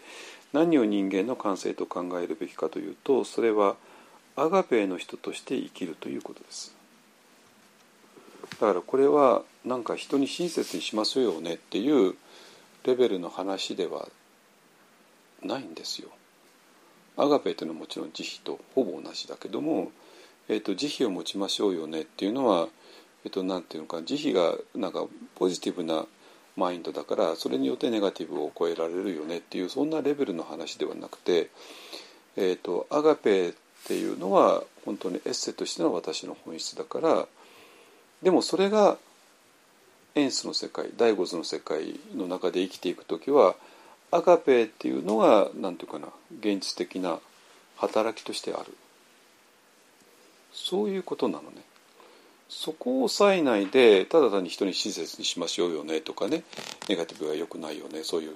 慈悲みたいなポジティブなもの大事だよねっていうそういう話に落としちゃうと全然面白くなんともないってことですね。アガペの人として生きる。えーと、自己実自己実現を図るとか幸せになるとかそういうところに人間の感性はなくアガペを生きる人になるということです。ね、だからだからこのアガペを生きる人っていうのは何回も言うけどもアガペっていうなんかポジティブなあのマインドを持つようにしましょうなんていう話ではなくて、えーと、エッセとしての自分として生きていくでエッセがえーと、エンスの中でどう働くかっていうのがそれがアガペですね。で大骨の人間が大骨の中でどう働くかというとそれが慈悲ですね。だから慈悲っていうのはそういう、えー、意味合いを持っているから、えーと、それが分かんなくて、えーと、大骨の中の自分しか分かんないとなんか自己実現がどうのとかねあのただ単に幸せになるとかいう話なんですよ。だからこれなんていうかな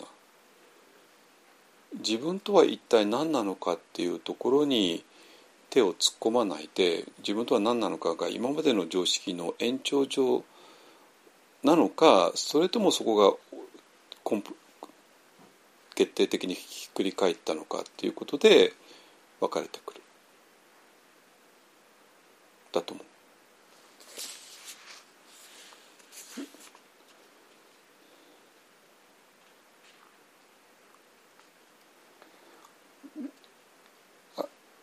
アガペを生きる人になるというのはじゃあどういうことなのかっていうと、えー、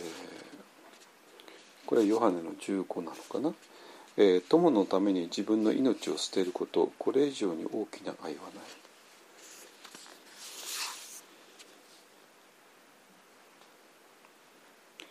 とこのように言っていて究極のアガペというのは他者のために一切条件をつけずに他者に自分を惜しみなく差し出して差し出していくそれがたとえ死を招くことになったとしても一切条件をつけずにそれを差し出していくというところに究極の愛があるということです。ですね、まあだからまあ自分のエンスとしての自分の命が奪われた奪われることになったとしても、えー、それに対して命を差し出していく。ね、だからこれはもうエンスとしての私とエッセとしての私の中でエッセンの方が圧倒的に重要になってその方がリアルになってくるから、えーと、それを押し通すことでエンスとしての私の生物的な命が危なくなったとしても、えー、そこに一切条件はつけないですね。あの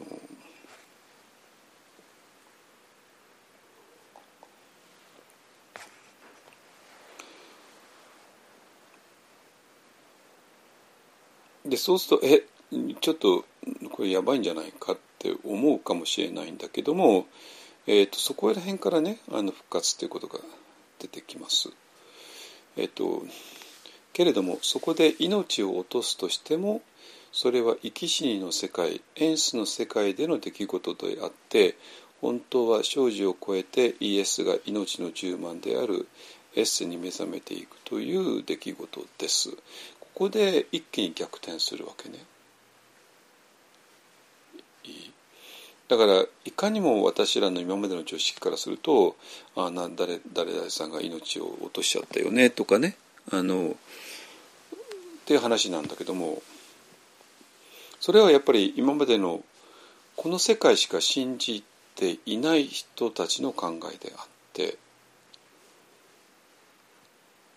でも実は我々はエンスの世界と同時にエッセの世界が本質だよねって分かったらこのエンスのエンスの世界での第四図の世界での生き死にっていうのは実は本当に生き死にではないっていうこと。ね、だからエンスの世界でいくら死んだとしてもその人のエッセの部分は死ぬことはないっていうことですね。それが果たして信じきれるかどうか。だけどこれが信じきれたらエンスの世界にはもう怖いものがないっていうのはわかる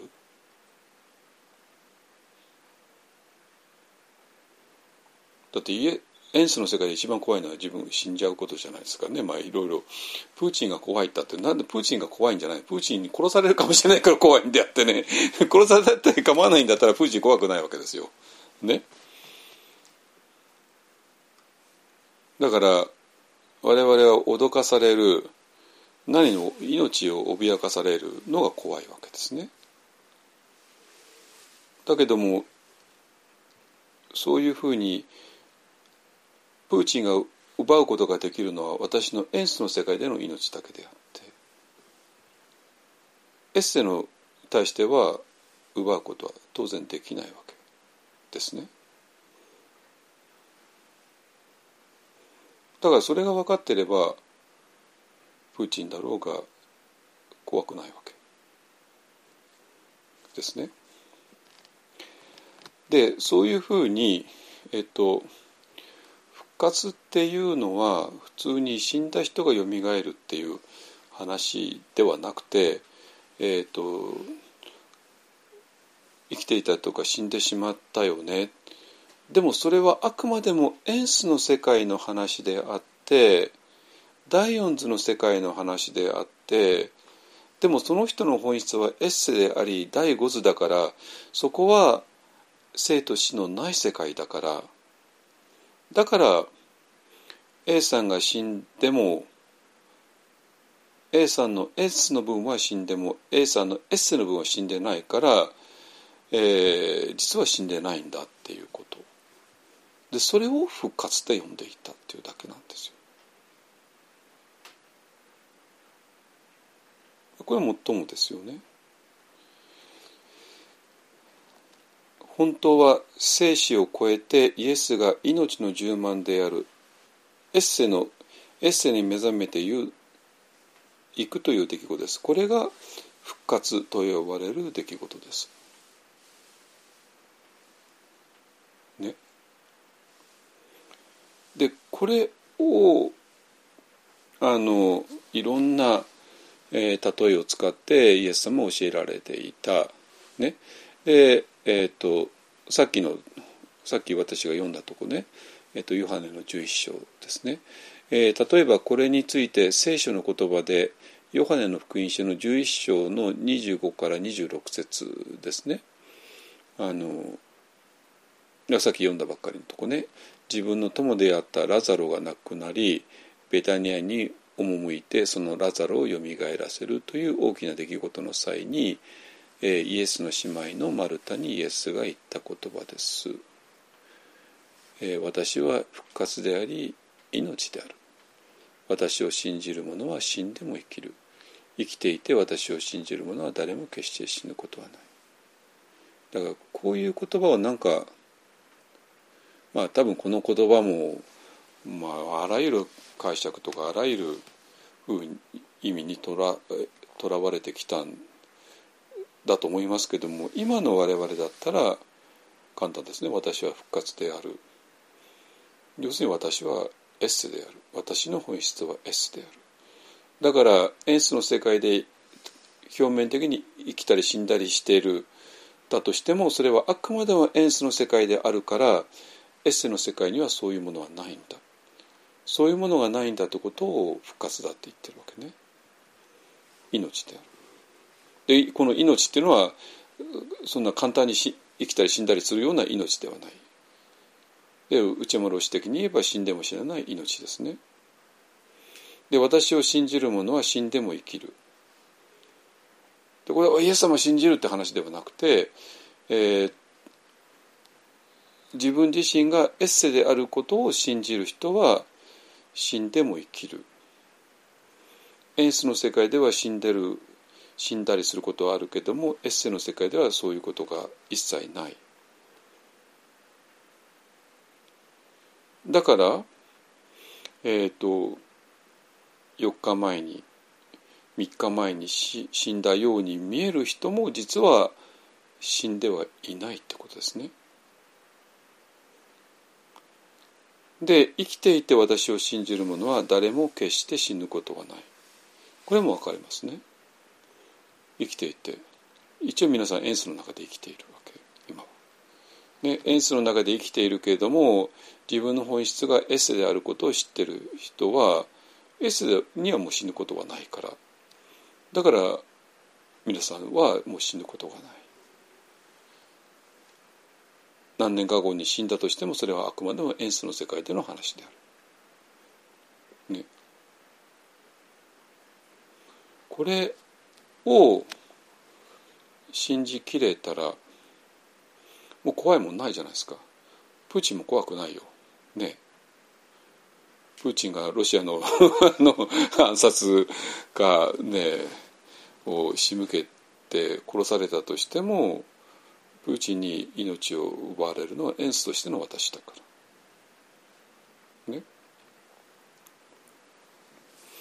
えっ、とちょっと読んでいきますね。人間は全員人生を生き生きて死にますが、えーそういうところに真の命はないというのがイエスの言葉です。まあエンスの世界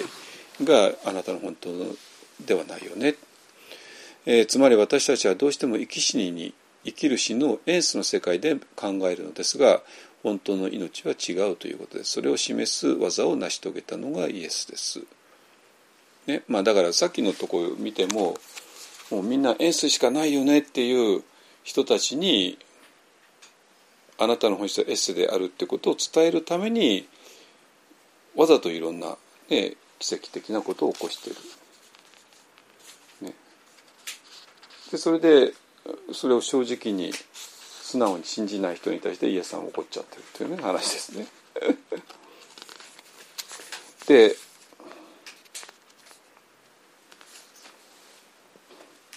で次はねものすごい大事なんだけどもはいあともうちょっと5分くらいで読みますけども。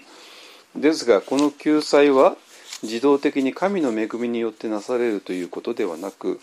必ず神の恵みに対する人間の協力ということが必要になってきます。例えばイエス・キリストの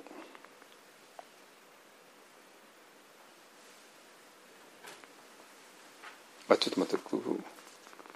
えーあごめんなさい。ちょっと飛ばしちゃった。ですからこのアガペーというのは現実世界の生き死にを超える豊かさを持つえー、ということですね。これも分かりますね。これがキリスト教の中でのイエス・キリストの位置ということになります。つまりイエス・キリストによる救済というのはもともと人間というのは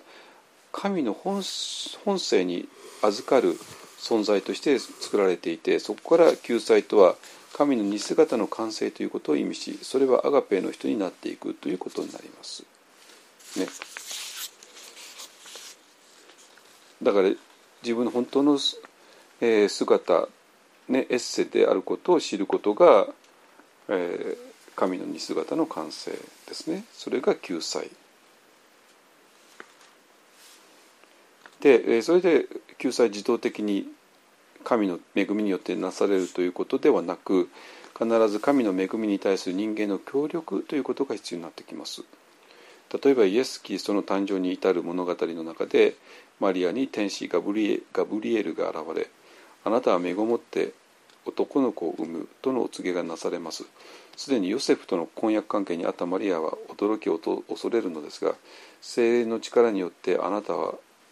救い主を生むというお告げの中で最終的にマリアはお言葉通り好みになりますようにと返答します。このような受託ということはそれながらも最終的に自分の自由な決断から天使ガブリエルの言葉を受け入れた時に精霊が働いて神の子イエスがマリアの体内に宿ることになります。ですから人間の協力があって神の働きが成就するという物語になっています。えー、これはエッセとしてのアガペの働きであるということです。全く無力のように思えここには力が一切ないということですがそこにこそ真の無条件の愛の世界があります。そこに私たちが開かれていくかどうかということです。しかし私たちが信仰を持って心を開いていくときに神の働きが生じるということでありその神の働きに協力することあらしめるアカペの働きに目覚め協力していくことが人間の本来の道です。だから我々がもう100%受動的に神様によってなんかされるんではなくてあのマリア様がね「はい分かりました」ってね、えー、お言葉通り好みになりますように。だから受け入れたわけですねあのイエス様がこの体内にあの宿る宿ることですね。でいきなりマリアさんも何もしないうちにいきなりあの妊娠したわけじゃなくて、えー、ガブリエルから伝伝えられて「はい分かりました」っていうことによって妊娠した。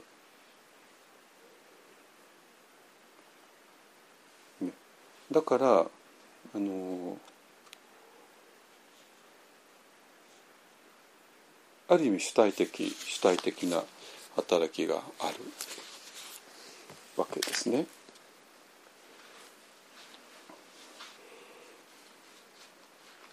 だからそれをねあのいやこの間から百尺の関東一歩進めるの話をしてますけれどもやっぱり一歩を進めるのはみんなのそれぞれの意思なんですよ。なんかわわけわかんないまで背中から押されていったら意味ないわけね。やっぱり自由意志でわかる？理恵さんは自由意志で一歩進めなきゃいけない。ね。自由意志で。でこの百尺の、えー、差をまあこれはもうずっと最近話してるけども百尺の竿が客観的に存在しているのか？30メートルのね？ではないですね。そんなそんな単純な話ではなくてだけどもエゴにとってはエンスの自分にとってはやっぱり30メートルとしか思えないんですよ。で手放したら死んじゃうととしか思えないわけね。いい？だからそれにつかつかまらざるを得ない。だけどもそこを一歩進めようと道元禅師がそしてイエス様がですねイエス様が言われる。なぜ？でもし本当に30メートルが本当に客観的に存在してるんだとこれは単なる自殺教唆ですよね。ですよね。だけども道元禅師にもイエス様にも見えている。その竿は実は存在していない。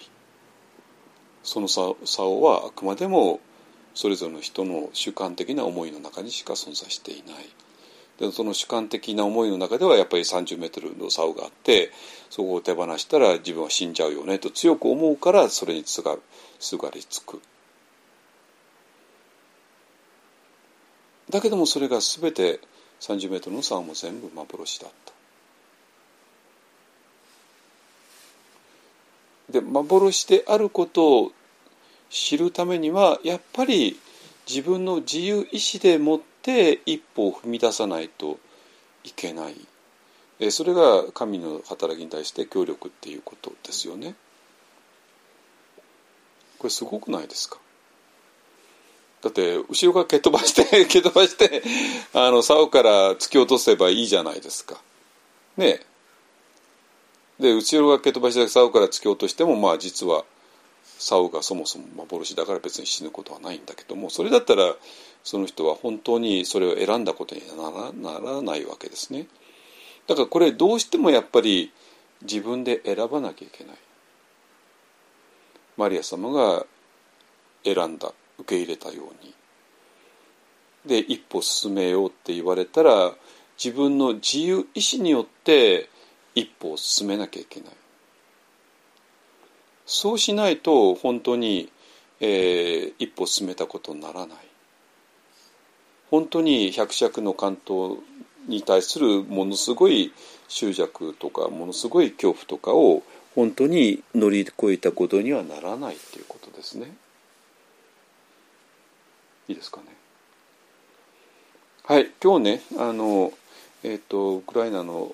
イースターなんで、えーと復活って一体どういうことなの？ということでヨハネのね11章の中の有名なラザロの、え復活の話を、えー、読みました。でそれに対するあの柳田神父の解釈ですね。エンスエンスとエッセと第4図と第5図、え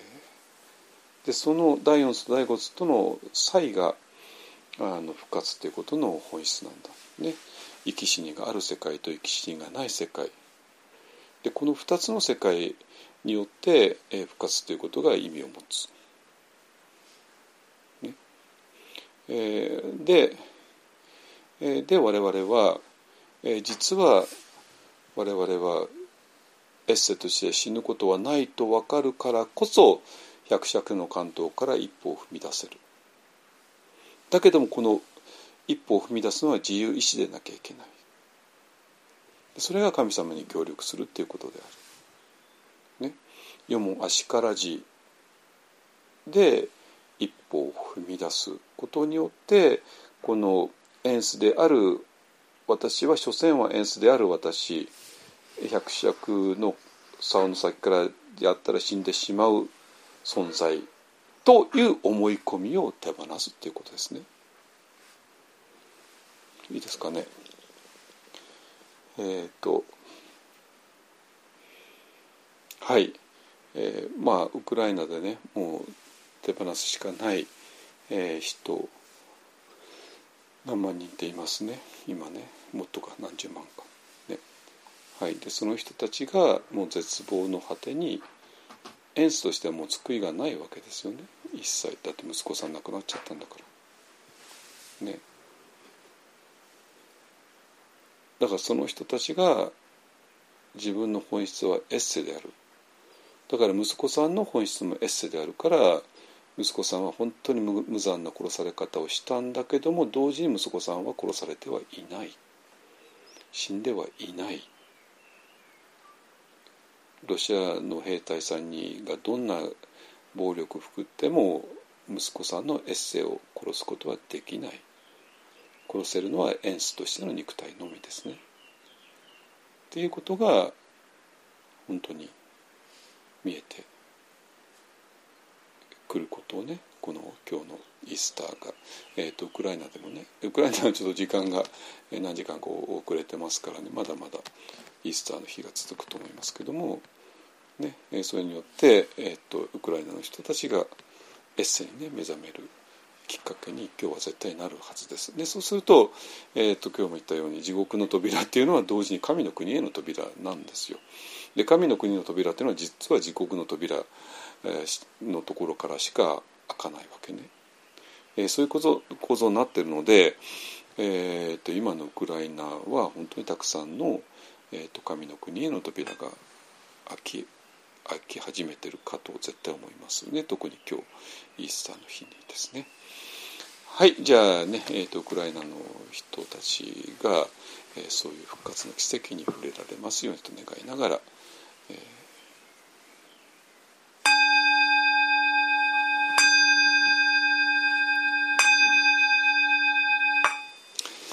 主上無変性願道煩悩無人性願断。訪無量性願学。仏道無常。性願上主上無変性願道。煩悩無人性願断訪問無量性願学。